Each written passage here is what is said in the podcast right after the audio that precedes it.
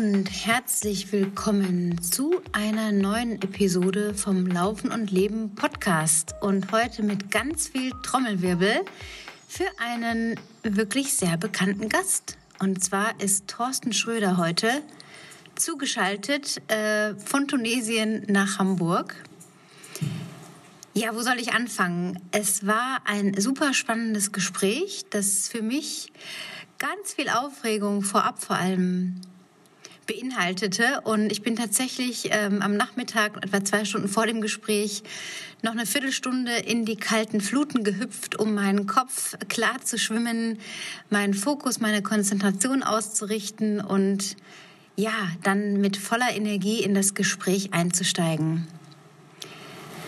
Wo fange ich am besten an? Es war Ende Oktober, als ich in der NDR Talkshow Thorsten Schröder gesehen habe, wie er über seinen zweiten Hawaii Ironman geredet hat und überhaupt fand ich sehr interessant, was er alles zu erzählen hat und ich fragte mich sofort, wie schafft dieser Mann alles unter einen Hut zu bekommen? Er ist Tagesschausprecher, Journalist, Buchautor, Moderator beim NDR Info. Er schreibt Bücher, er hat schon drei Bücher veröffentlicht. Er hat einen YouTube-Kanal mit sehr vielen, sehr spannenden und langen Videos.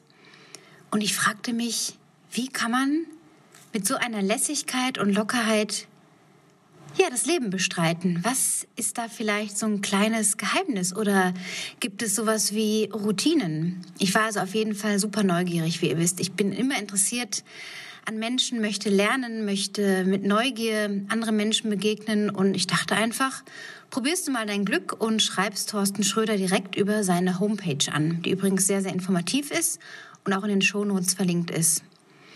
Ja, er antwortete nach einem oder zwei Tagen schon und war sehr offen für meinen Podcast und hat gleich zugesagt. Wir hatten uns dann für gestern verabredet. Thorsten Schröder kam aus der Nachtschicht und durfte etwas ausschlafen, um sich dann ganz entspannt ins Gespräch ähm, ja, einzuwählen. Und aus ursprünglich geplanten, angedachten 45 Minuten sind 80 Minuten geworden mit einem lustigen Vorgespräch und einem kleinen Nachgespräch. Und es war total locker, entspannt und so voller interessanter Insights für euch, der wisst, ähm, dass die Gäste immer hier sind, um ein bisschen aus dem Nähkästchen zu plaudern. Und ich glaube, ich habe das ganz gut, gut hinbekommen. Vor allem am Ende dürft ihr euch auf ein, eine lustige Aussage von Herrn Schröder freuen. Ja, ich wollte also unbedingt wissen, wie ist es überhaupt in dieser hart umkämpften Altersklasse, sich für Hawaii zu qualifizieren? Was gibt man alles auf? Was ist der Preis dafür, sich fast zwei Jahre ja zu schinden und in ein mehr oder weniger enges Korsett zu schnüren aus Training, Disziplin, ganz viel intrinsischer Motivation für diese langen Strecken. Ein Ironman sitzt man sich nicht mal eben auf einer Pobacke ab, sondern es erfordert sehr viel. Und da war ich einfach sehr neugierig. Wie ist das Zeitmanagement? Wie stellt man sich so eine Herausforderung? Und natürlich eine gemeinsame Verbindung, die es gibt, denn ich war selber vor über 20 Jahren auf Hawaii und habe dort das Ironman Weltmeisterschaftsspektakel aus nächster Nähe beobachten können. Ich konnte also in gewisser Weise, als ich die NDR Talkshow gesehen habe, wo Thorsten Schröder gesprochen hat, nachvollziehen, was es bedeutet, sich auf so einen langen Weg begeben zu haben und das dann auch noch durchzuziehen bei recht widrigen Bedingungen, bei hoher Luftfeuchtigkeit, bei Hitze. Wir sprechen ja über diesen Willen, über den Lebensweg, den Thorsten Schröder gegangen ist, von seinen frühen Fußballerzeiten bis hin zu einer ziemlich niederschmetternden Diagnose in der Teenagerzeit, die ihn eine Weile lahmgelegt hat und wie daraus ein ganz anderes Mindset gewachsen ist und der Spaß und die Freude an Bewegung auch heute mit knapp 55 Jahren immer noch im Vordergrund stehen. Also insgesamt eine rundum faszinierende Persönlichkeit, bodenständig und locker war Thorsten Schröder zugeschaltet mit einem statischen Hintergrund, nämlich dem Kino International in Berlin, wo er in einem Musikvideo von der Gruppe, von der Band Mia vor einiger Zeit mitwirken durfte. Könnt ihr auch gerne mal reinschauen, auch in den Shownotes verlinkt. Ich möchte euch jetzt nicht allzu lange mehr auf die äh, Folter spannen, sondern direkt einsteigen ins Gespräch. Vorab noch ein ganz kurzes Dankeschön an Daniel Dzorzewski, der sich um den Sound kümmert Und noch eine Bitte an euch. Bitte flüstert diese Folge, diesen Podcast doch gerne weiter an eure Freunde, Kollegen, Bekannten und hinterlasst mir gerne auf iTunes eine schöne 5-Sterne-Bewertung. Und jetzt geht's ins Gespräch mit Thorsten Schröder. Viel Spaß beim Anhören.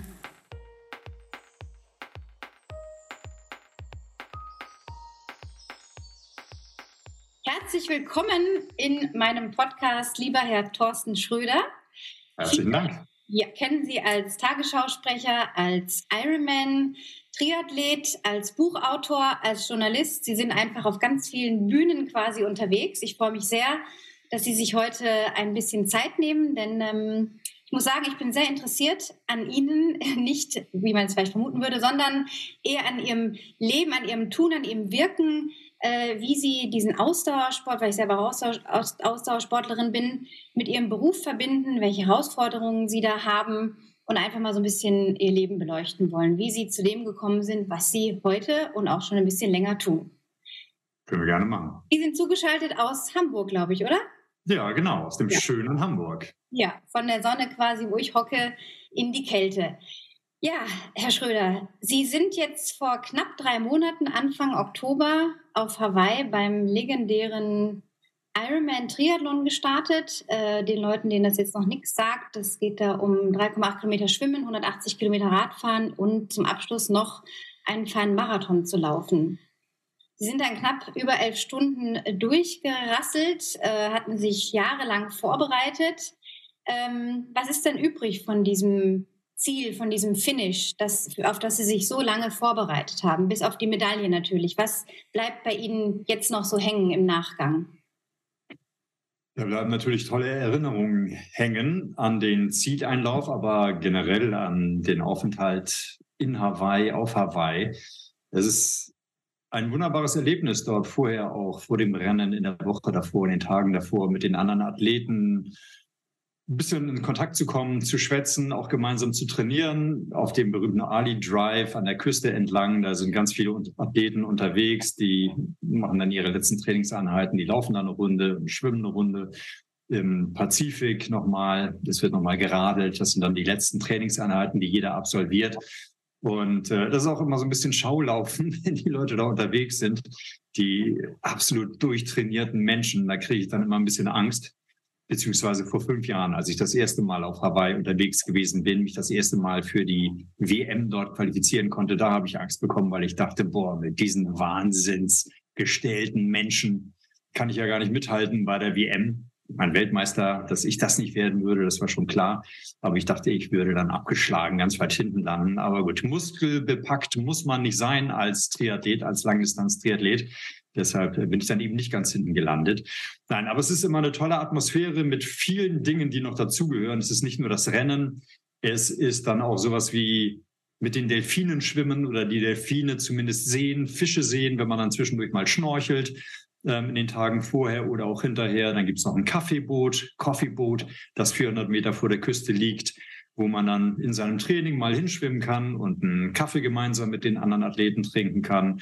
Oder ich habe es geliebt, jeden Morgen schon im Dunkeln aufzustehen, mir einen Kaffee zu kochen, mich mit dem dampfenden Becher auf den Balkon zu setzen und auf den Ozean rauszugucken und äh, zu beobachten, wie langsam der Tag beginnt und ein bisschen zu sinnieren und ähm, innerlich zu freuen, dass ich jetzt tatsächlich hier auf dieser Trauminsel vieler Langdistanzathleten bin. Und dass meine zwei Jahre Vorbereitung, muss ich ja sagen, oder letztlich sind es ja anderthalb Jahre Vorbereitung auf das Qualifikationsrennen, dass das alles gefruchtet hat und dann nach insgesamt zwei Jahren auf Hawaii so ein wunderbares Ende findet. Das weiß man ja vorher auch nicht. Also Sie sagten ja, ich habe mich jahrelang darauf vorbereitet. Ich habe mich jetzt ganz konkret anderthalb Jahre lang vorbereitet auf ein Qualifikationsrennen, das in Frankfurt stattgefunden hat der Ironman Frankfurt und da ging es um die Frage, kann ich mich nochmal qualifizieren oder nicht? Und es hat wunderbar qualifiziert, äh, funktioniert. Ich habe mich qualifiziert, auch direkt, ohne im Nachrückverfahren äh, bibbern und bangen und zittern zu müssen, sondern die direkte Qualifikation habe ich geschafft.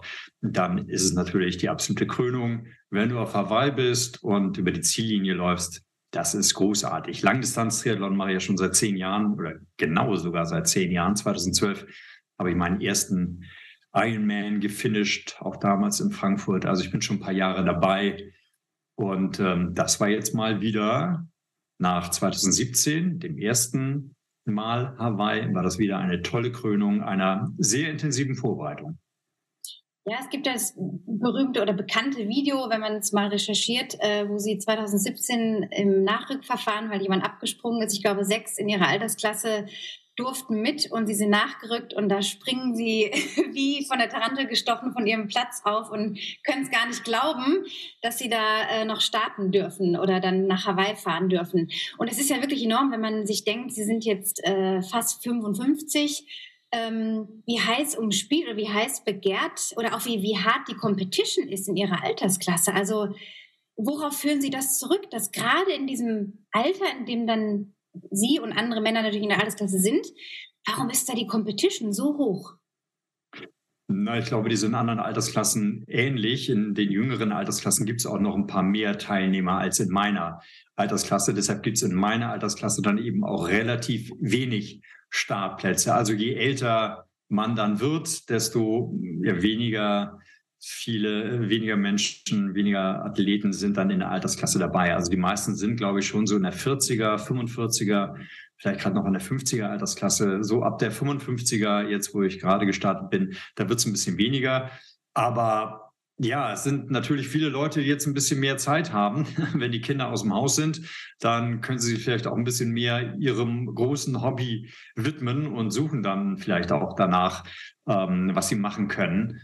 Und deshalb gibt es wahrscheinlich immer noch sehr, sehr viele Menschen, die auch in dem, naja, etwas fortgeschrittenen Alter die Langdistanz-Triathlons in Angriff nehmen. Aber es gibt ja tatsächlich auch 70-Jährige, 75-Jährige oder sogar 80-Jährige, natürlich sehr, sehr wenige, ähm, die daran teilnehmen und die immer noch fit sind. Und da muss ich auch sagen, boah, wenn ich in 20 Jahren, 15 Jahren auch noch in der Lage dazu wäre, bei einem Langdistanz-Triathlon mitzumachen, das wäre schon toll. Das wäre wär großartig. Das würde ja bedeuten, dass die Gesundheit und auch die Knochen gut mitgespielt haben und dass ich mich fit gehalten habe. Das wäre tatsächlich ein Ziel, das zu erreichen. Mal sehen, ob das hinhaut. Ich freue mich, dass es jetzt überhaupt klappt, weil ich habe ja auch eine gewisse Leidensgeschichte, was meine Wirbelsäule anbelangt. Bin ja an der Wirbelsäule als Jugendlicher operiert worden, kann diverse Sachen nicht machen, unter anderem meine eigentlich große Leidenschaft Fußball spielen. Das ist leider nicht mehr drin. Aber so etwas, ähm, ja, wo ich halt gerade gerichtete Bewegungen mache, sozusagen. Ne? Also keine abrupten Bewegungen wie beim Fußball oder Tennis oder Squash, das geht nicht, aber alles, was so Laufen ist und Schwimmen und Radfahren, das passt eben ganz gut. Das kann ich gut machen. Und ich freue mich sehr, dass ich da eine neue Leidenschaft gefunden habe, auch schon vor vielen Jahren mit dem Triathlon und dann jetzt eben noch mit einer Steigerung, dem Langdistanz-Triathlon.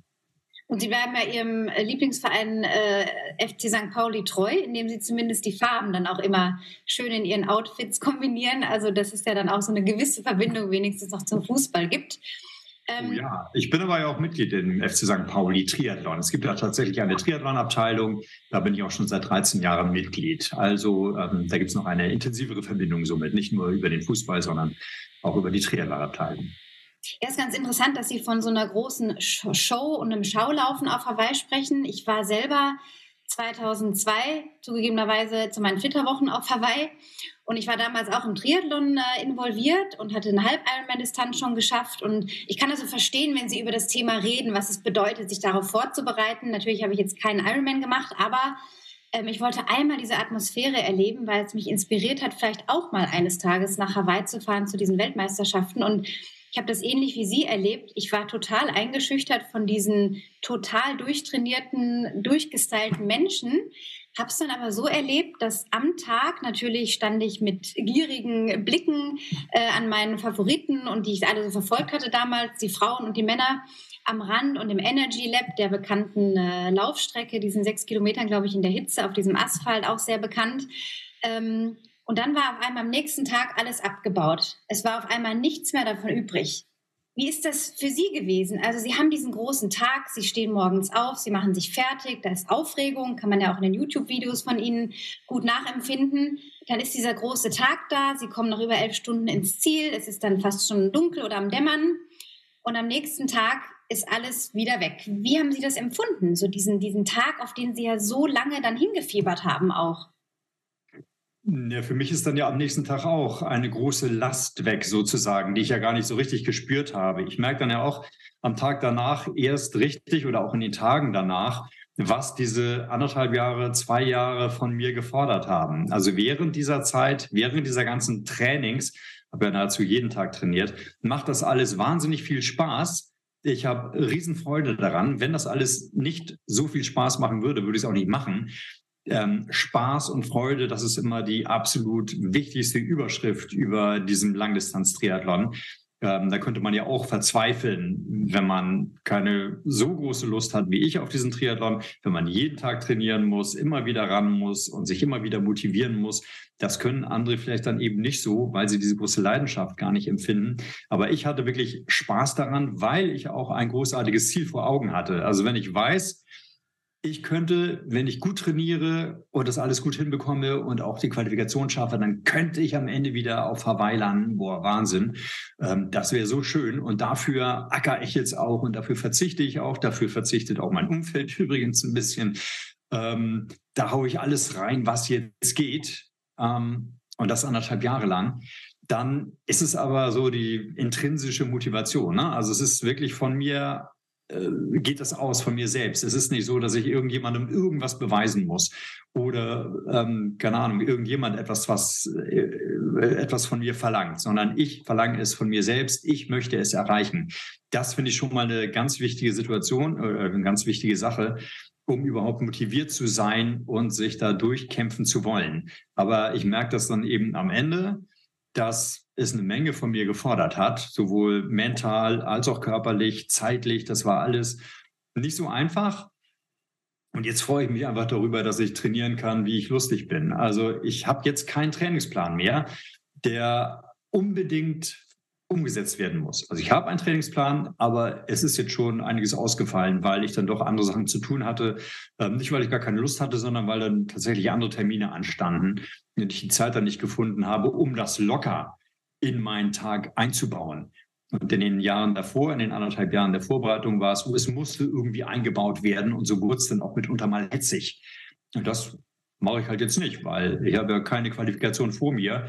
Ob ich vielleicht irgendwann noch mal eine Qualifikation versuche für Hawaii, steht in den Sternen, keine Ahnung. Jetzt aber erstmal alle fünf gerade sein lassen, natürlich weitermachen mit dem Sport. Aber ja, mal gucken. Ich weiß noch gar nicht, was ich im nächsten Jahr mache. Ob eine Langdistanz, eigentlich würde ich es gerne wieder machen vielleicht eine Mitteldistanz, vielleicht auch nur Sprint. Nee, das kann ich mir nicht vorstellen. Das wäre zu wenig. Also eine Mitteldistanz muss es mindestens Langweilig. sein. Macht es, macht es halt zu viel Spaß.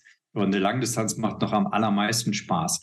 Also von daher bin auch ich ähm, natürlich ein anderer, wenn das Rennen vorbei ist. Und das ist dann quasi symbolisch, wenn alles abgebaut ist am Tag danach, dann ist bei mir ja auch vieles abgebaut, abgeräumt, weil diese zwei Jahre nun ihren krönenden Abschluss gefunden haben und beendet sind. Und dann beginnt halt eine neue Zeit mit nicht mehr so striktem und konsequentem Training, sondern mit laissez-faire.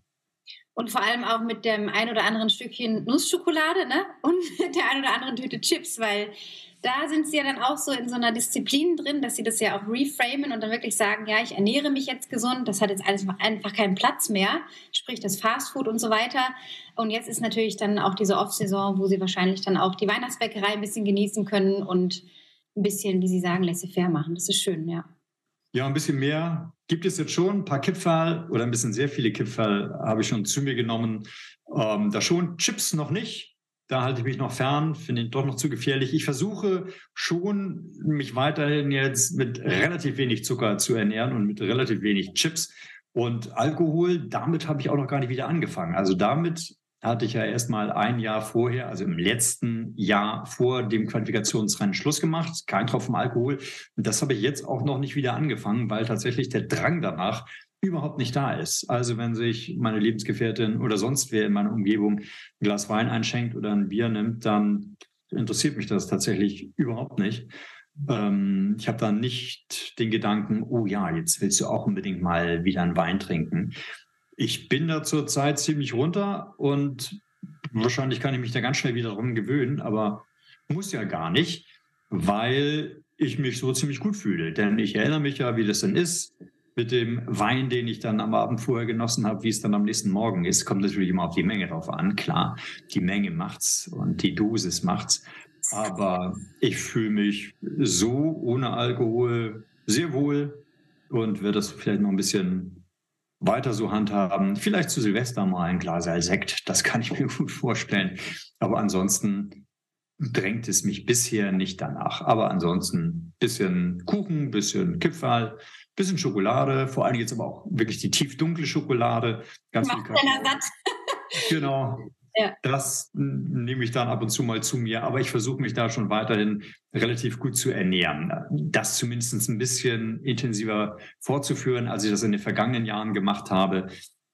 Denn da war es wirklich so, da habe ich in der Offseason reingehauen, gefuttert ohne Ende und getrunken. Ich hätte jetzt fast gesoffen gesagt, aber ganz gut getrunken. Und das äh, ist jetzt alles total zurückgestellt. Ich versuche auf meine Ernährung noch mehr zu achten als vorher.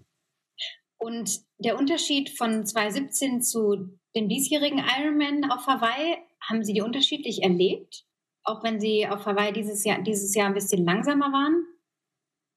Ähm, also das Drumherum habe ich ein bisschen anders erlebt, weil es natürlich schön ist, dass ich, oder schön war, dass ich jetzt alles kannte. Ich kannte die Wege, ich wusste, wo ich hin muss, wo ich mich anmelden muss, wo der Digme Beach ist. Ich war nicht mehr so überrascht, dass er so winzig klein ist und so unscheinbar.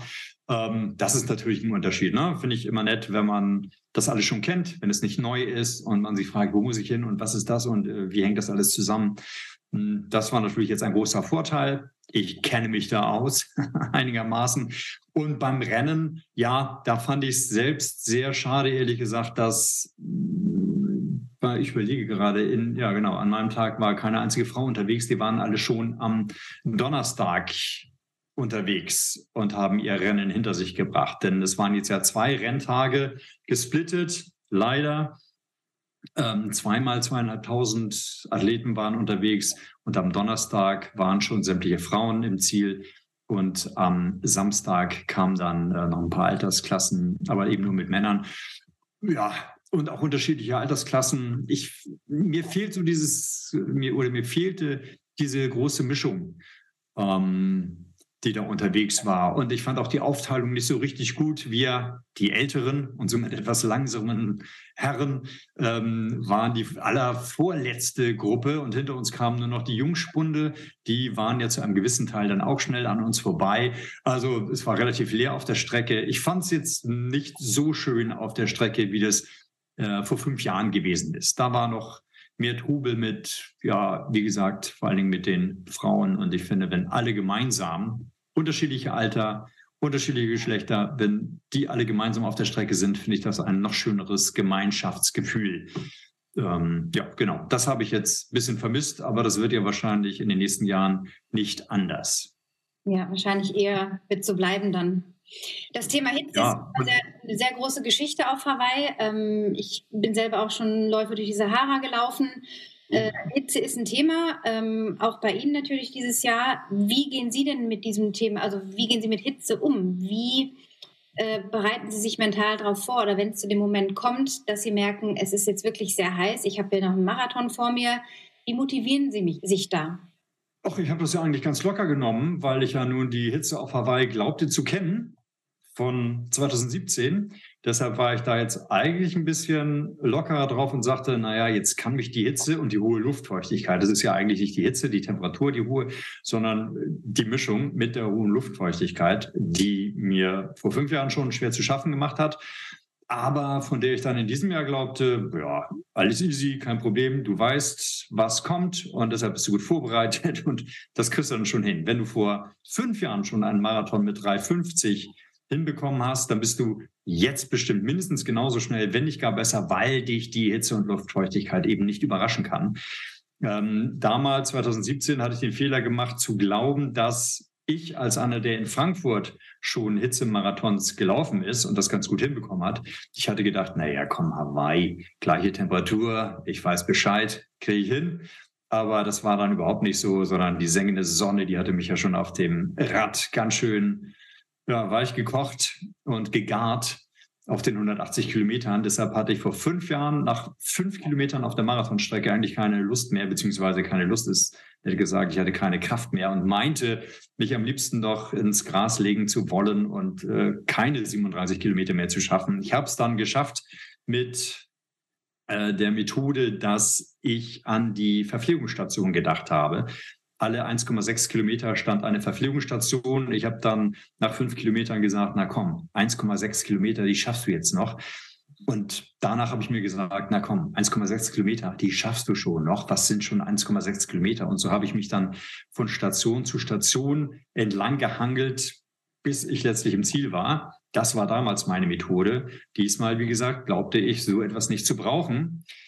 Und das war leider ein Trugschluss, ähm, ich weiß ja nicht so ganz warum und ich bin da auch noch am Rätseln, aber ich hatte diesmal große Schwierigkeiten mit Hitze und Luftfeuchtigkeit, habe relativ lange an den Verpflegungsstationen gebraucht, um mich runterzukühlen, Körper auf Kerntemperatur oder die Körperkerntemperatur runterzubringen. Das war mit viel Wasser und mit Eis war es möglich, aber eben auch nötig damit ich überhaupt ein bisschen weiterlaufen konnte. Aber das hat dann gedauert und das hat den Laufschnitt dann doch deutlich runtergezogen. Ich war zwar nach fünf Kilometern nicht völlig am Ende, sondern war da eigentlich noch ganz fit, aber ich habe halt viel Zeit an den Verpflegungsstationen verbracht. Auch weil die Verpflegungsstationen jetzt nur alle zwei, zweieinhalb Kilometer standen, ähm, also deutlich weniger als vor fünf Jahren was auch mit diesen beiden Renntagen zu tun hatte. So viel Freiwillige haben die halt nicht gefunden. Mhm. Also gut, da muss man dann nochmal über die Organisation nochmal reden und vielleicht nachdenken. Ähm, ja, darunter habe ich jedenfalls sehr gelitten und ähm, bin dann kein so, für mich jedenfalls, begeisternden Marathon gelaufen. Und hinzu kommt da natürlich dann die Geschichte, wenn ich leide, dann spielen sich im Kopf natürlich Dinge ab, die darauf hinauslaufen, auf die Frage, ja, muss ich mich überhaupt noch anstrengen, muss ich laufen oder reicht es mir nicht, ein bisschen zu gehen, weil ich will ja eigentlich nur ins Ziel kommen. Mein oberstes Ziel auf Hawaii war immer, ins Ziel kommen zu finishen, so Ziel erreichen. Und dann gibt es natürlich die Subziele. Also möglichst eine gute Zeit zu schaffen. Vor fünf Jahren war das der, der Daylight Finisher, also im Tageslicht noch anzukommen. Das habe ich auch geschafft. Dafür waren elf Stunden ungefähr nötig. 10,56 habe ich damals geschafft. Ähm, in diesem Jahr habe ich mir dann auch gesagt, Hauptsache ein Ziel. Und ansonsten zweites Ziel, besser sein als vor fünf Jahren, also 10,55 so ungefähr. Weltmeister wirst du eh nicht. Ähm, Klar, ich kann es versuchen, wer weiß. Aber gut, das war dann äh, doch ein bisschen, naja, gut, war mir auch klar, dass das nicht funktioniert. Aber durch diesen Marathon, durch die Schwierigkeiten, die ich da hatte, habe ich dann auch mein Subziel von besser als vor fünf Jahren zu sein nicht erreicht. Es sind halt die Kämpfe im Kopf. Da sagt der eine, ähm, ja, Schröder, lauf doch nochmal. Es ist jetzt dein vielleicht letztes Mal Hawaii. Dann lauf doch und sammel sämtliche Kräfte zusammen, damit du laufend ins Ziel kommst und damit dann auch dein Subziel erreichst, die 1055. Aber dann sagt der andere, äh, in meinem Kopf wieder, wozu? Du hast dein Ziel erreicht, du bist auf Hawaii dabei und das Ziel erreichst du hier. Warum also anstrengen? Das hast du jetzt zwei Jahre lang genug gemacht, dann, dann lass es doch jetzt austrudeln. Ist doch alles halb so schlimm. Ist doch egal, ob es am Ende 10, 55 oder 11, 20 oder 11, 10 sind. Ist doch total Banane. Hauptsache, du bist im Ziel. Oder interessiert dich die Zeit wirklich noch in ein paar, paar Monaten, ein paar Wochen, ein paar Jahren? Ist doch total egal. Und diese Kämpfe gehen dann da los. Und das ist dann eben anders als bei so einem Qualifikationsrennen, wo ich die Qualifikation schaffen will und wirklich ganz schnell unterwegs sein muss, um die Qualifikation zu schaffen. Da hole ich dann auch das allerletzte aus mir heraus. Aber das war auf Hawaii nicht nötig. Da war es nur die Kür, ich musste ins Ziel kommen. Das habe ich auf jeden Fall geschafft. Also hatte ich mich dann in dem Moment weil es mir nicht so gut ging, für die einfachere Variante entschieden und gesagt, na gut, dann lege ich auch meine Gehpause ein, versuche zwischendurch dann wieder zu laufen. Aber wenn es zu anstrengend ist, dann gehst du halt wieder alles halb so wild. Ähm, ja, ich habe mir aber keine richtige Strategie für diesen Fall zurechtgelegt, weil, wie gesagt, ich dachte, ich würde das intuitiv gut hinbekommen und hätte keine Probleme. Aber dafür hätte ich mir schon mal im Vorfeld irgendwas überlegen können, äh, wie ich mich motiviere, mit welchen Affirmationen, mit welchen Selbstgesprächen ich mir nochmal sage, ja komm, hau noch mal rein, wie ich mir also selbst in den Arsch trete sozusagen, um nochmal wirklich alles rauszuholen. Ähm, eigentlich ist das Argument ja, ganz klar. Ich brauchte nur noch mal zwölf Kilometer lang. Da hatte ich dann die Probleme am Ende, zwölf Kilometer lang alles rausholen. Und danach habe ich doch eine easy Zeit. Dann bin ich im Ziel und werde erstmal keine Qualifikationen daran machen. Also einmal noch ein paar Kilometer lang alles geben. Warum nicht? Aber das habe ich mir vorher nicht ausdrücklich gesagt. Hätte ich mir vielleicht noch mal bewusster machen müssen, dass diese Situation eintreten kann. Aber ich habe damit gar nicht gerechnet. Und haben Sie das Gefühl, Sie haben noch eine Rechnung offen mit Hawaii oder vielleicht? Ja, das ist dann das Doofe, ne? Ja, genau. Das ist das kleine Problem. Dilemma. Genau, das ist das kleine Dilemma. Deshalb, ja, richtig. Ich habe das kleine Gefühl, dass ich da noch eine Rechnung offen habe und äh, mich beim nächsten Mal ähm, sicherlich besser darauf vorbereiten würde. Und deshalb äh, sage ich mir auch, ja, also abgehakt ist Hawaii noch nicht. Eigentlich wollte ich ja nach meinem zehn-Jahres-Jubiläum jetzt 2022 nach Frankfurt oder Hawaii tatsächlich das mit dem Langdistanz-Triathlon lassen. Hatte ich ursprünglich so überlegt, aber es macht einfach so irre viel Spaß. Es ist zwar viel Aufwand, aber ich habe mir jetzt ja auch eine gute Grundlage erarbeitet ähm, über die zehn Jahre und es macht einfach so irre viel Spaß. Es ist ein so unfassbares Erlebnis, dieser Langdistanz-Triathlon von A bis Z, vom Trainingsbeginn bis zum Zieleinlauf. Ähm, und der Tag der Veranstaltung selber ist auch einfach sensationell. Das möchte ich eigentlich noch nicht missen. Deshalb werde ich weiter Langdistanz-Triathlons machen. Und wenn ich mich dabei irgendwie auch für Hawaii qualifiziere, vielleicht auch nur rein zufällig, dann würde ich mir das durchaus nochmal überlegen, dorthin zu fahren und das dann wieder besser zu machen als jetzt in diesem Jahr. Ja. Und es ist ja nicht nur das Rennen, wo Sie auch sagen, es ist Hawaii selbst ähm, und allein diese Geschichte, morgens aufzustehen im Dunkeln und sich raus auf die Terrasse setzen oder auf den Balkon, aufs Meer gucken mit dem Kaffee. Irgendwie ist es, finde ich das grandios und würde auch das gerne nochmal erleben, aber in Zusammenhang mit dem Rennen. Haben Sie dann noch andere Inseln angeschaut von, von Hawaii oder waren Sie nur auf Big Island? In diesem Jahr waren wir auf Kauai mhm. und ähm, vor fünf Jahren waren wir noch auf Maui. Also wir nutzen dann die Zeit natürlich, wenn wir schon so weit fliegen, auch für einen Urlaub und für einen längeren Aufenthalt, um uns da ein bisschen mehr umzugucken. Ja, ja, wenn schon, denn schon. Das ist echt ein ganz schön langer Ritt dahin. Ne? Man ist ja einen Tag unterwegs quasi mit den ganzen ja. und geredet, wenn man ankommt. Und das lohnt sich ja dann fast gar nicht nur für eine Woche dahin zu fliegen, um das Rennen zu machen. Ne?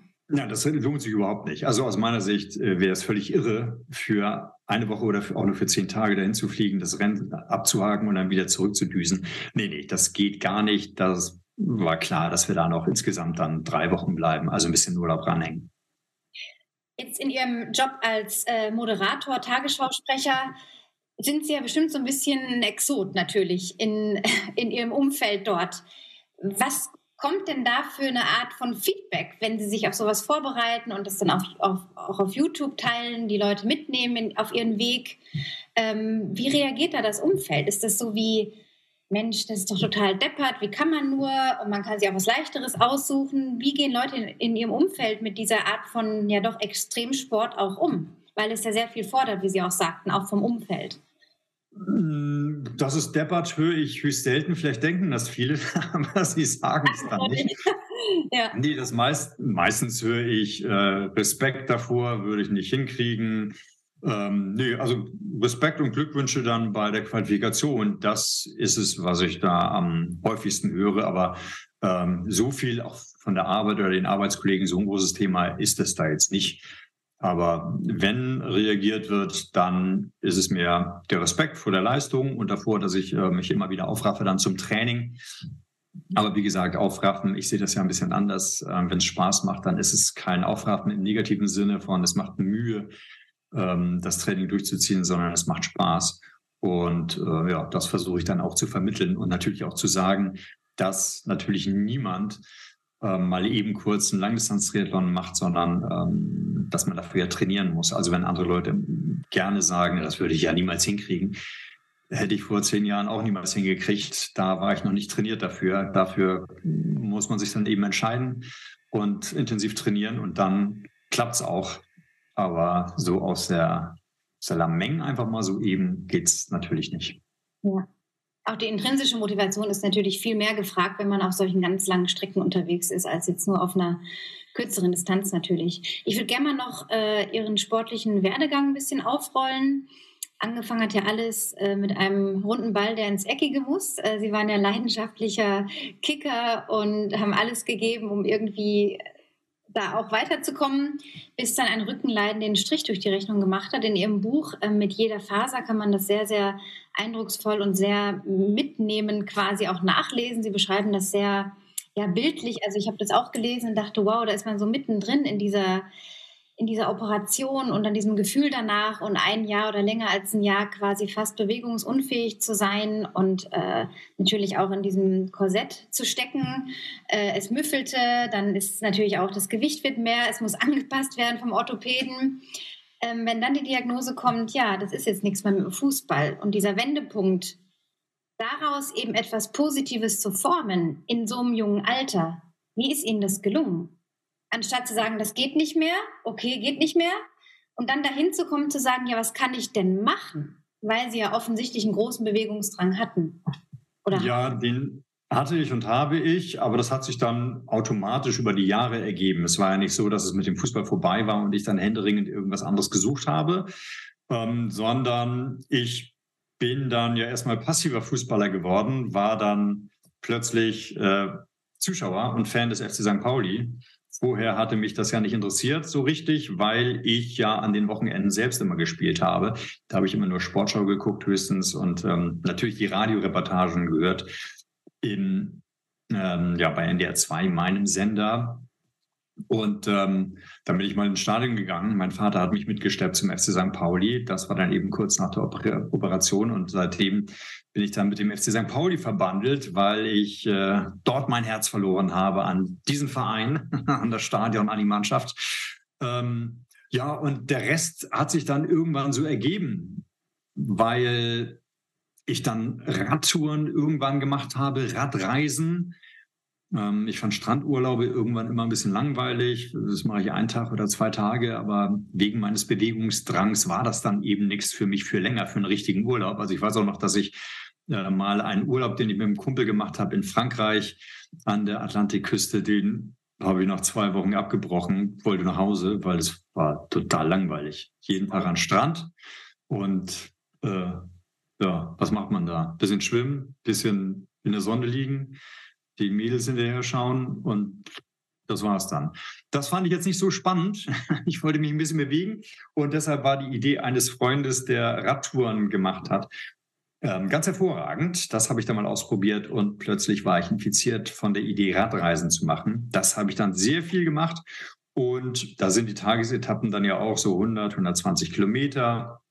Das fand ich super. Ich habe mir also eine gewisse Ausdauer auf dem Rad angeeignet und dadurch dachte ich dann, na, wenn ich so eine gute Ausdauer auf dem Rad habe, dann kann ich ja dieses neue Format, das es da in Hamburg gibt mit den Cyclassics, dann könnte ich da ja vielleicht auch mal mitmachen. Da gibt es Radrennen von 60, 100 und 170, 180 Kilometern wurden da angeboten. Also bin ich doch auch mal die ganz lange Strecke mitgefahren, weil ich habe ja eine gute Ausdauer und ich hatte dann auch ein Rennrad. So war ich schon mal beim Rennradfahren Laufen habe ich dann auch zwischendurch mal gemacht, hatte daran allerdings keinen allzu großen Spaß. Aber um fit zu bleiben, auch im Winter, im Herbst und Winter, wo das mit dem Radfahren nicht so gut ging, bin ich dann noch ab und zu mal gelaufen. Ich fand es eigentlich ziemlich langweilig. Aber nur rumlaufen des Laufens wegen war ich total öde. Also ich als Fußballer dachte natürlich, Laufen nur mit Ball am Fuß, wenn es einen Sinn macht, diesen Ball irgendwo hintragen zu wollen oder hinspielen zu wollen, letztlich ins Tor. Wozu soll ich von A nach B einfach so laufen ohne Ball? Sinnlos. Kann man machen, aber ist sinnlos. Aber gut, das habe ich immer gemacht. Und irgendwann gab es dann einen Freund, der mich mal fragte, ob wir nicht gemeinsam einen kleinen Triathlon machen könnten, so eine Sprintdistanz, auf Föhr war das. Und na gut, Radfahren fand ich super und Laufen habe ich jetzt auch schon ein paar Mal gemacht und ja, Schwimmen, ja, fand ich eher auch eher nicht so spannend. Also eigentlich war ich jetzt kein großer Triathlet, aber ich habe es einfach mal mitgemacht und fand diese Abwechslung großartig. Das hat so einen Spaß gemacht, ähm, von einer Sportart dann zur anderen zu wechseln, nachdem ich das Schwimmen in der Nordsee auch überlebt hatte. Mit großer Mühe hat das geklappt. Bin ich aufs Rad gesprungen. Erst noch kraulen lernen oder konnten Sie schon kraulen? Weil das immer also, so bei den Kraulen in, Kraulen in Anführungszeichen. Also ich konnte die Arme so komisch nach oben, nach vorne schmeißen und irgendwie dann so bewegen, als würde ich kraulen. Ja, das habe ich damals schon gemacht. Ähm, habe es dann aber erst im Laufe der Jahre, als ich danach dann mich auch für Triathlon interessiert habe und Triathlon-Rennen mitgemacht habe, auch die olympische Distanz, die dann ja schon mal ein bisschen länger ist als die Sprintdistanz, da habe ich mich dann noch ein bisschen mehr mit Kraulen beschäftigt und so richtig na, was heißt so richtig kraulen gelernt? Es wurde jedenfalls besser, als ich dann auch den Langdistanz-Triathlon in Angriff genommen habe. Da war ich natürlich öfter im Wasser und habe dann plötzlich auch Spaß daran gehabt zu schwimmen. Vorher, als ich nur die Olympischen gemacht haben, habe, da bin ich eigentlich immer nur die nötigen 1500 Meter drei, vier Mal vor dem Rennen abgeschwommen, um zu, äh, um mich zu vergewissern, dass ich nicht untergehe, dass ich diese 1500 überstehe und ähm, dann zu meinem eigentlichen Rennen übergehen kann, Rad und Laufen. Ähm, und als ich dann mit dem Langdistanz-Triathlon angefangen habe, mit dem Training dafür, da habe ich auch ein bisschen an der Technik gearbeitet, hatte auch technische Übungen, mit denen ich dann plötzlich ein Wassergefühl bekommen habe, wo ich dann gemerkt habe, tatsächlich, man kann das Wasser greifen. Ich fand ja diesen Spruch, den Britta Steffen, die damalige Spitzenschwimmerin Deutschlands, die hatte mal gesagt, na, ich habe heute nicht so gut abgeschnitten, weil ich das Wasser nicht greifen konnte, nicht fassen konnte. Und ich fragte mich, hey, Wasser ist flüssig, wie willst du es greifen? Es geht gar nicht. Ähm, aber dann wusste ich, was sie meint, weil man spürt dann tatsächlich das Wasser an der Hand und spürt, dass man es wegdrücken kann, beziehungsweise sich daran entlang drücken und entlang hangeln kann.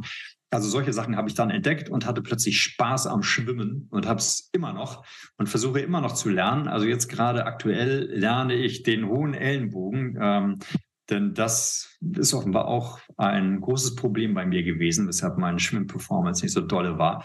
Aber ich lerne immer noch und versuche zu lernen. Ihre Schwimmzeit mit einer Stunde ist ja wirklich beachtlich. Oder eine Stunde zwei, glaube ich, war es äh, bei der Ironman Quali in Frankfurt. Ja. Das ist ja richtig schnell. Also für jemanden, ja. der das richtig noch gelernt hat und selber nicht vom Wassersport kommt oder vom Schwimmen, das ist sehr, enorm, finde ich. Ja, fand ich ehrlich gesagt auch. Ja, die eine Stunde. ja, ja, ja. Aber das ist lange vorbei.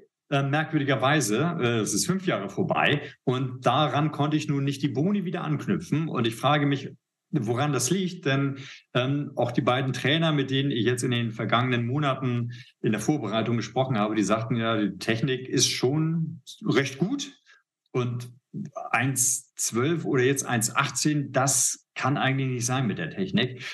Ähm, deshalb rätsel ich daran. Ich arbeite weiter an der Technik, denn so ein paar Tipps gab es da schon, wie gesagt, mit dem hellen, hohen Ellenbogen, um nicht das Wasser nach unten zu drücken, was ich manchmal tendenziell mache, sondern nach hinten. Denn nur das gibt selbstverständlich den Vortrieb.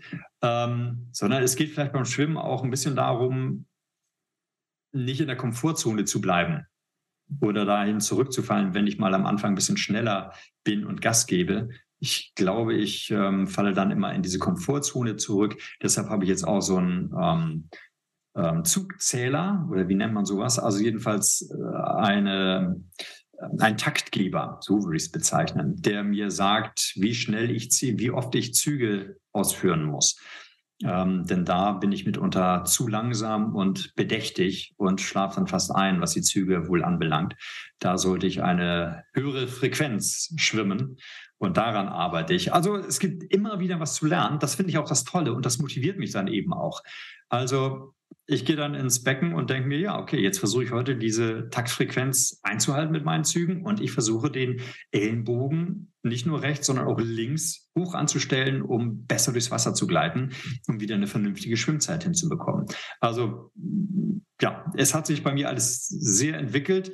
Das Schwimmen früher total gehasst und oder mindestens langweilig gefunden, ist jetzt eine sehr beliebte Sportart bei mir.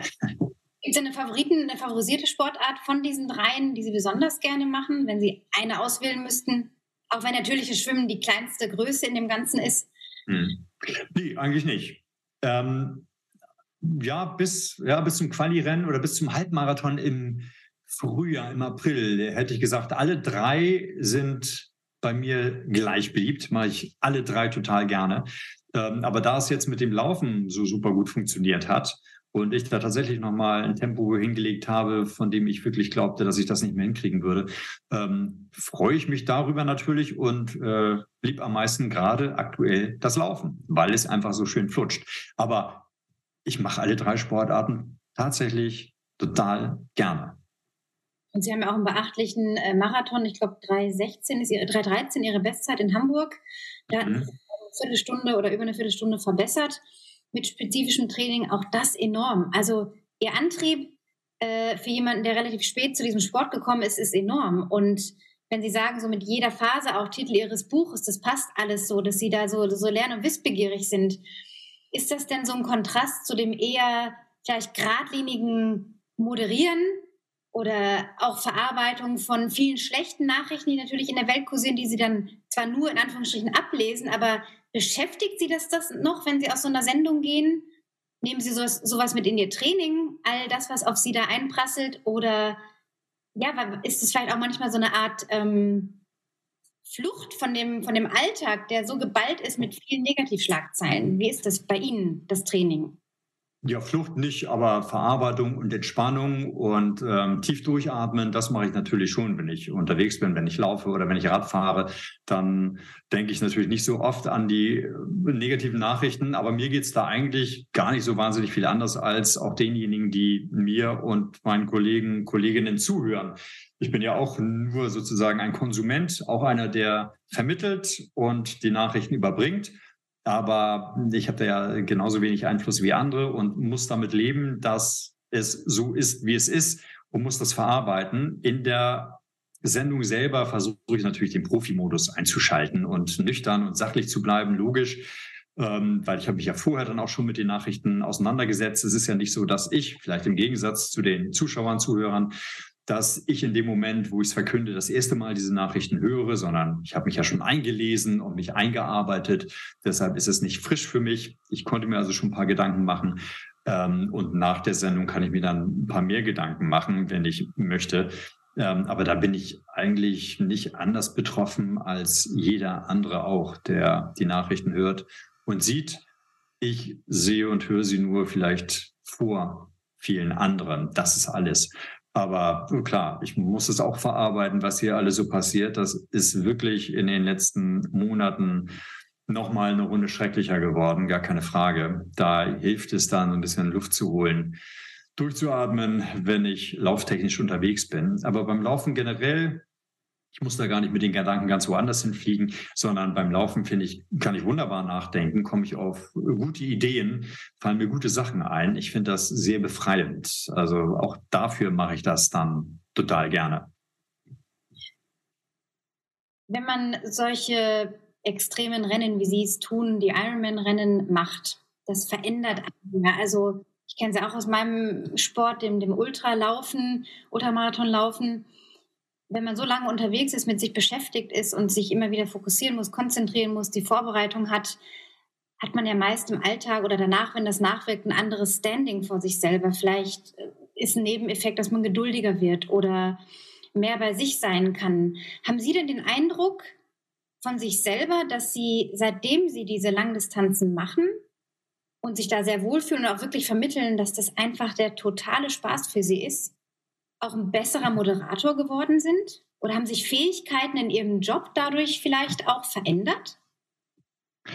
Ich glaube nicht oder ich wüsste es zumindest ehrlich gesagt nicht. Ähm, es ist ja eine gewisse Zielstrebigkeit, die ich hier bei diesen Ironman-Rennen an den Tag lege. Und es fällt dann auf, dass bei mir es zwei Dinge gab, die ich unbedingt wollte. Ich wollte unbedingt zum öffentlich-rechtlichen Rundfunk, zum Radio eigentlich ursprünglich. Und ich wollte jetzt als Freizeitsportler, Hobbysportler, wollte ich jetzt unbedingt nach Hawaii. Beide Sachen bin ich sehr diszipliniert und sehr strategisch und mit einem großen Willen angegangen. Ähm, das war schon beim Job so. Und ich würde nicht sagen, es ist zum Beispiel nicht so, dass, ja, was mir wahrscheinlich einige Leute ähm, zutrauen würden, dass ich sehr ehrgeizig bin, besonders ehrgeizig, sondern ich bin dann ehrgeizig, wenn es um besonders tolle Ziele geht, die ich für besonders toll erachte. Und das ist einmal Ironman jetzt gewesen und mein Job. Also auch damals, als ich zum öffentlich-rechtlichen Rundfunk, zum Radio wollte, habe ich mir als junger Kerl überlegt, wie macht man das denn? Und ich habe damals gelesen, dass die Redaktionen gerne Menschen mit handfestem Studium hätten. Also sowas wie Jura, BWL, VWL. Und deshalb habe ich meinen eigentlichen Wunsch, Geschichte, Soziologie, sowas hätte ich gerne gemacht, eigentlich als Studiengang. Habe ich den erstmal hinten angestellt und gesagt, naja gut, wenn die halt einen handfesten Job haben, äh, handfesten Studiengang wollen, dann, dann mache ich das. Jura soll es bitte nicht sein, BWL auch nicht, aber VWL, das kann ich mir schon noch zutrauen, das wäre in Ordnung. Also habe ich VWL studiert, obwohl das jetzt nicht die, die allergrößte Leidenschaft gewesen ist, weil auch im Grundstudium Buchhaltung, Bilanzen, Kosten-Leistungsrechnung, so ein Kram dazugehört. Mathematik, das ist jetzt nicht so meins. Aber es gehörte dazu, um dann irgendwann im Hauptstudium ein bisschen mehr Spaß an der Materie zu haben. Ähm, also das bin ich schon mal sehr strategisch angegangen. Ich hatte dann Fuß im, in der Tür beim NDR, weil ich dort einen Botenjob gemacht habe. Und ähm, dann war natürlich klar, dass ich irgendwann die mich ein bisschen kennen und öfter mal gesehen habe, dass ich dann in der Redaktion mal nachfrage, ob ich vielleicht ein Praktikum machen könnte. Also das habe ich schon so ein bisschen ne, strategisch mir alles zurechtgelegt, wie ich das mache und das hat letztlich auch funktioniert. Lustigerweise, ich wollte ja eigentlich nur zum Radio und dahin habe ich es geschafft, zum NDR ähm, zu 90,3, dem Hamburger NDR-Sender. Da hätte ich jetzt auch mein Leben lang bleiben können. Da war ich jetzt zufrieden. Ich hatte gar nicht den Ehrgeiz, unbedingt zur Tagesschau zu gehen. Ich hatte allerdings den Ehrgeiz, noch einen aus meiner Stimme was zu machen. Ich war dann auch über das Volontariat hinaus bei einer äh, äh, Sprechtrainerin, Stimmtrainerin, ähm, weil die irgendwie immer gesagt hat, vielleicht kommt da irgendwann nochmal die Tagesschau bei raus. Ich habe darüber natürlich milde gelächelt. Ähm, aber sie hatte ja letztlich recht, aber ich habe es eigentlich nur gemacht, um ja, an der Stimme zu arbeiten. Um, das war dann so mein Ehrgeiz. Aber Tagesschau, damit habe ich nicht gerechnet. Damit kann man ehrlich gesagt auch nicht rechnen. Ähm, nur in den allergrößten Träumen, dass dann letztlich doch die Tagesschau draus geworden ist, ist wirklich äh, auch Zufall, gehört ja auch dazu.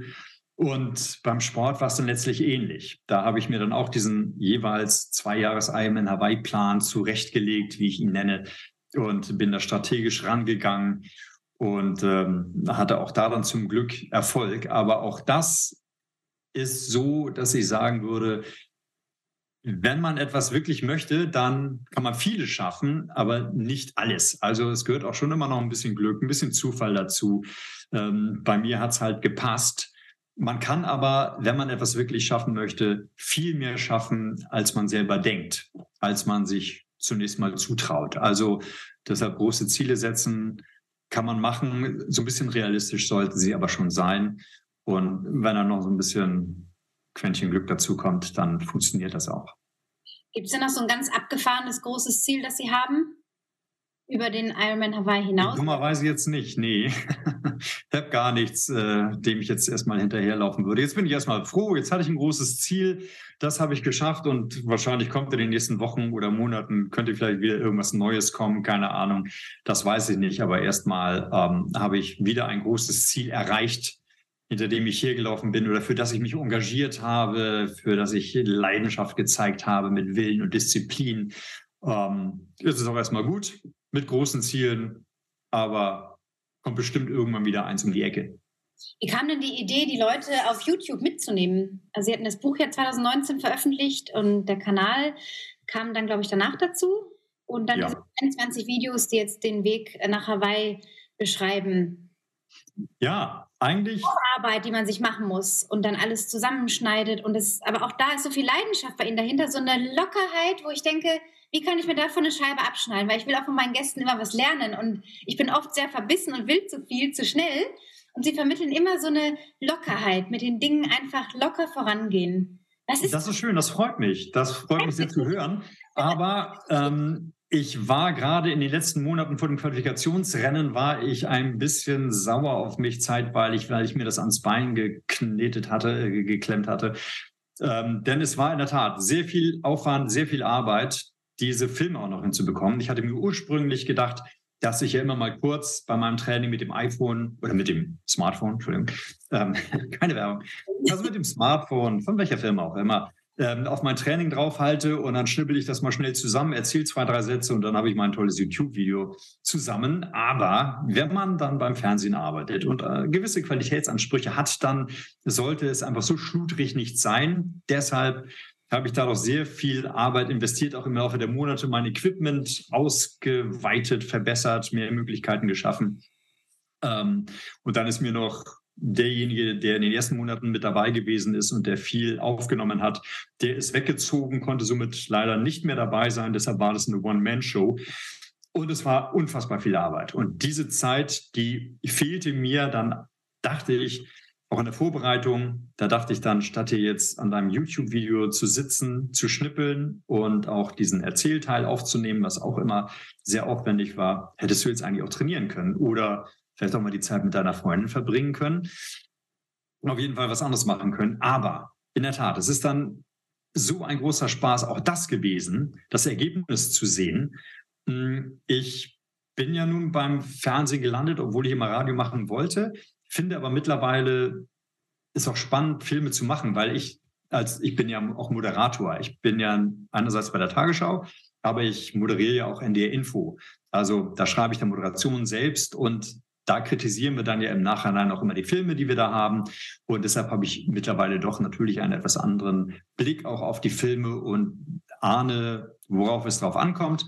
Und das selber mal ein bisschen auszuprobieren, das hat mir Spaß gemacht. Und das war auch ein Grund, weshalb ich damit überhaupt angefangen habe. Anstoß war das YouTube-Video eines Triathleten, der so wie ich es dann auch gemacht habe, der sein Training gezeigt hat, wo ich dann dachte, ja gut, ja, könnte man noch ein bisschen interessanter gestalten. Ähm, wieso machst du das denn nicht? Äh, könnte ich ja auch machen. Dann hätte ich, und das war zugegebenermaßen erstmal eine egoistische Sicht der Dinge. Also ich wollte eine Doku meines Weges für mich selber haben, so wie ich auch meine Bücher so betrachte als eine Dokumentation dessen, was ich so getrieben habe. Also es gibt ja ein Buch über meine Radreisen. Das finde ich jetzt spannend, dass ich das festgehalten habe, was ich da so erlebt habe. Ähm, vieles verblasst dann ja vielleicht doch so ein bisschen.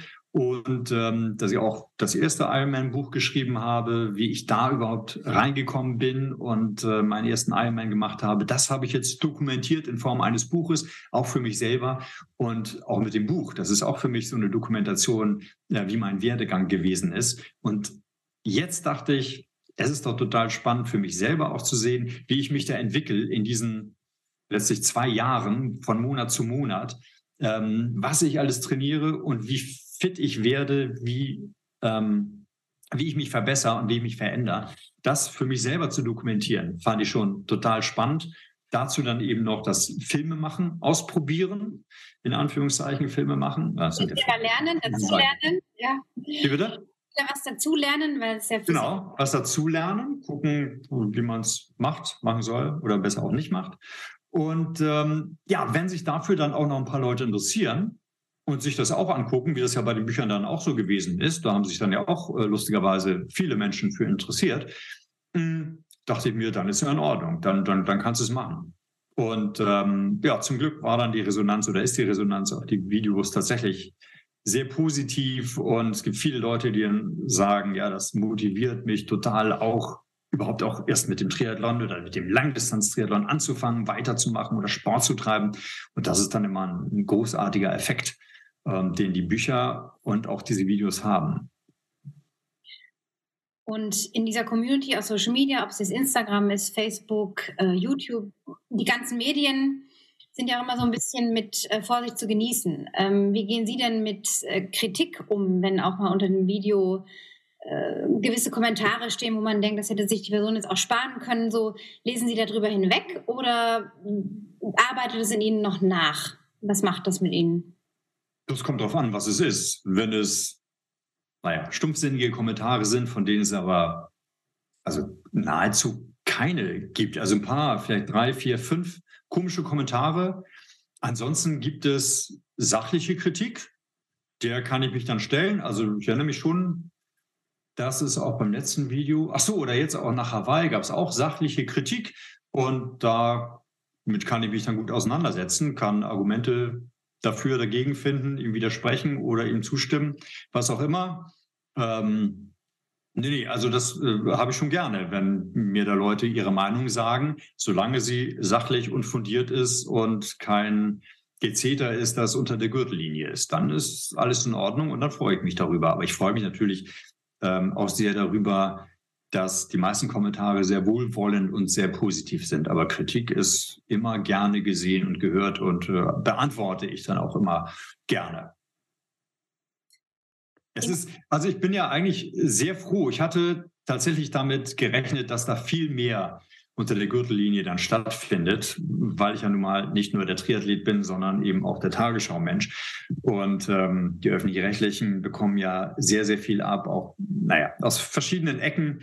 Und ähm, da muss man dann eben auch mit Seitenhieben rechnen, auch mit merkwürdigen Seitenhieben.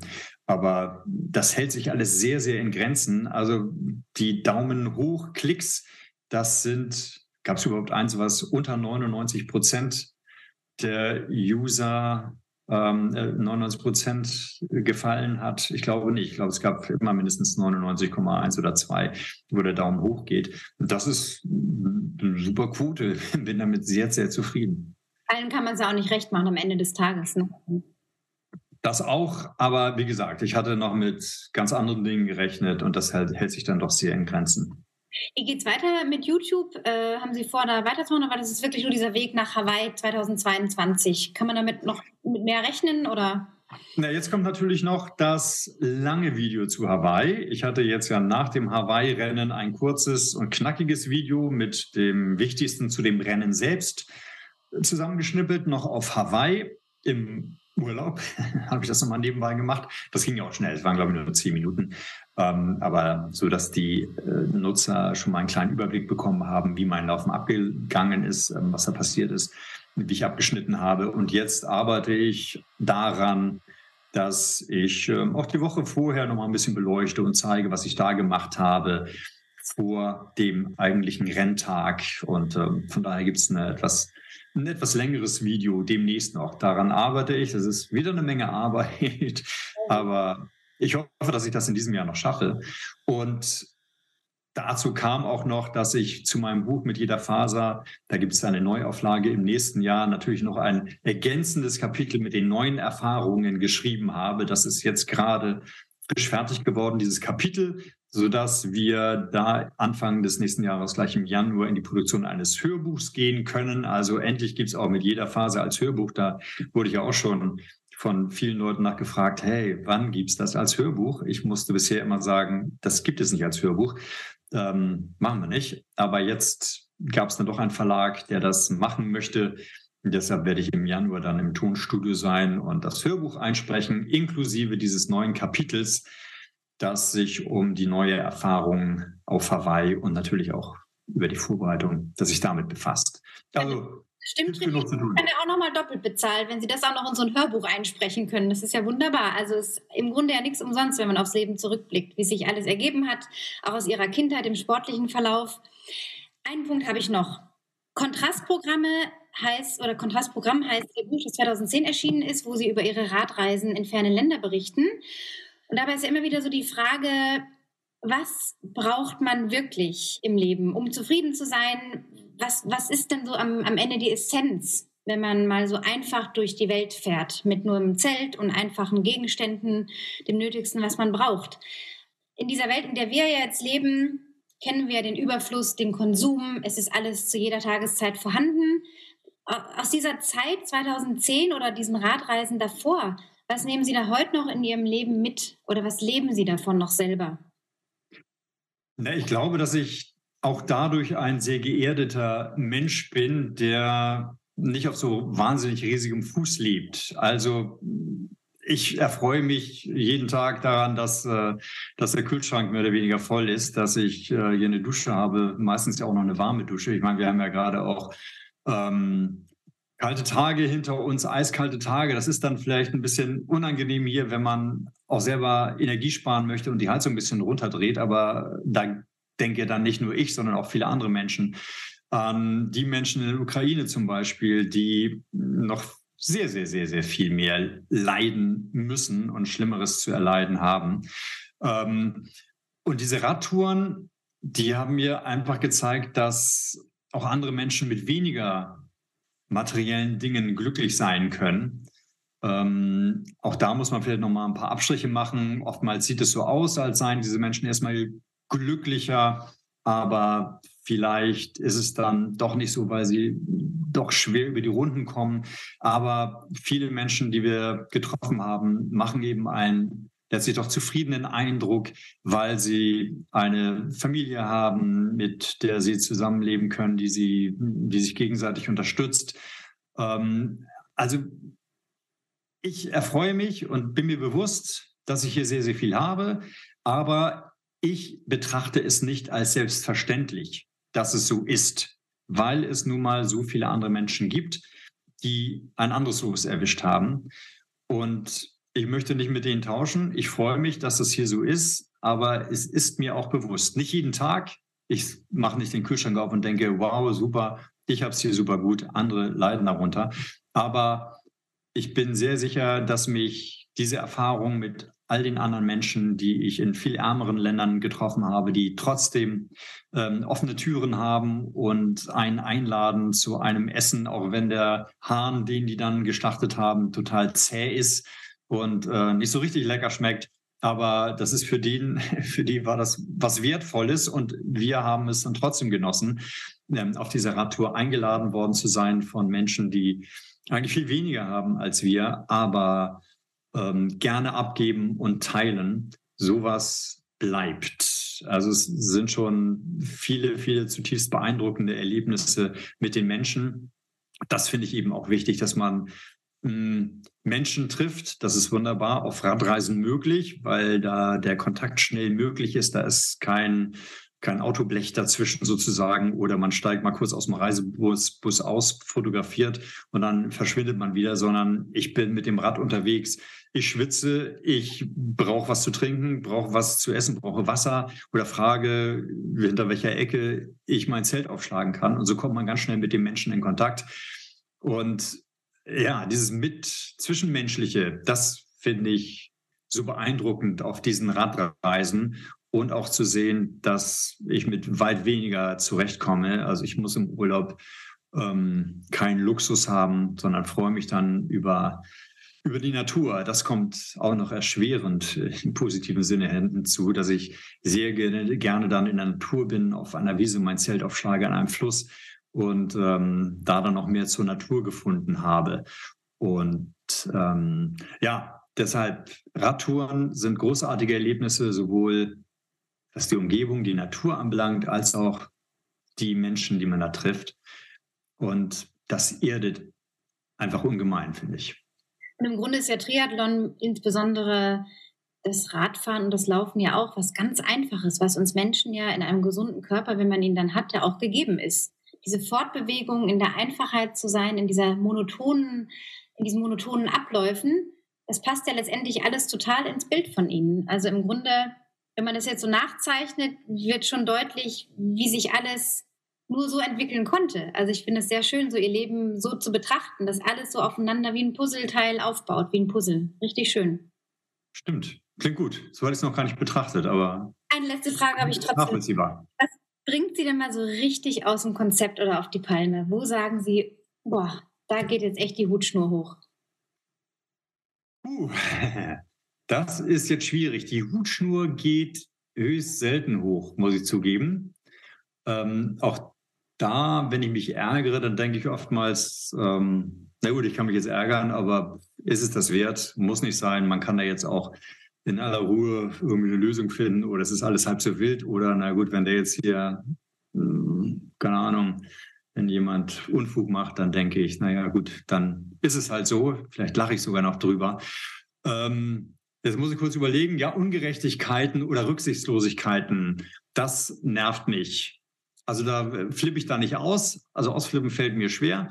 aber ich bin dann genervt oder frage mich, was das soll. Ähm, und ich finde gerade ja, gerade die Rücksichtslosigkeit und das Nicht-Mitdenken, das sehr fixiert sein auf sich selber, das scheint mir in den letzten Jahren bisschen mehr geworden zu sein. Also mitdenken, dass da vielleicht auch noch andere Menschen sind, die von dem, was du da gerade machst, auch betroffen sein könnten. Sowas finde ich dann immer ganz nett, dass man nicht nur bei sich selbst ist und an sich selbst denkt und auch an die Menschen, mit denen man drumherum unterwegs ist. Und es würde, ach ja, hatten wir gerade neulich, ach Quatsch, ja, gerade vor drei Tagen hatte ich die Situation, ähm, wir haben da eine Straße, da ist die eine Seite vollgeparkt mit Autos, da gibt es zwischendurch mal ein paar Lücken, aber auf der anderen Seite gibt es dann eben nur eine Fahrbahn. Und wenn sich dann die Autos begegnen, dann muss eigentlich derjenige, auf der, dessen Seite die Autos parken, muss natürlich da reinfahren in die Lücke, um dem anderen Platz zu machen. Und das ist dem einen halt nicht gelungen, weil es da keine Lücke gab.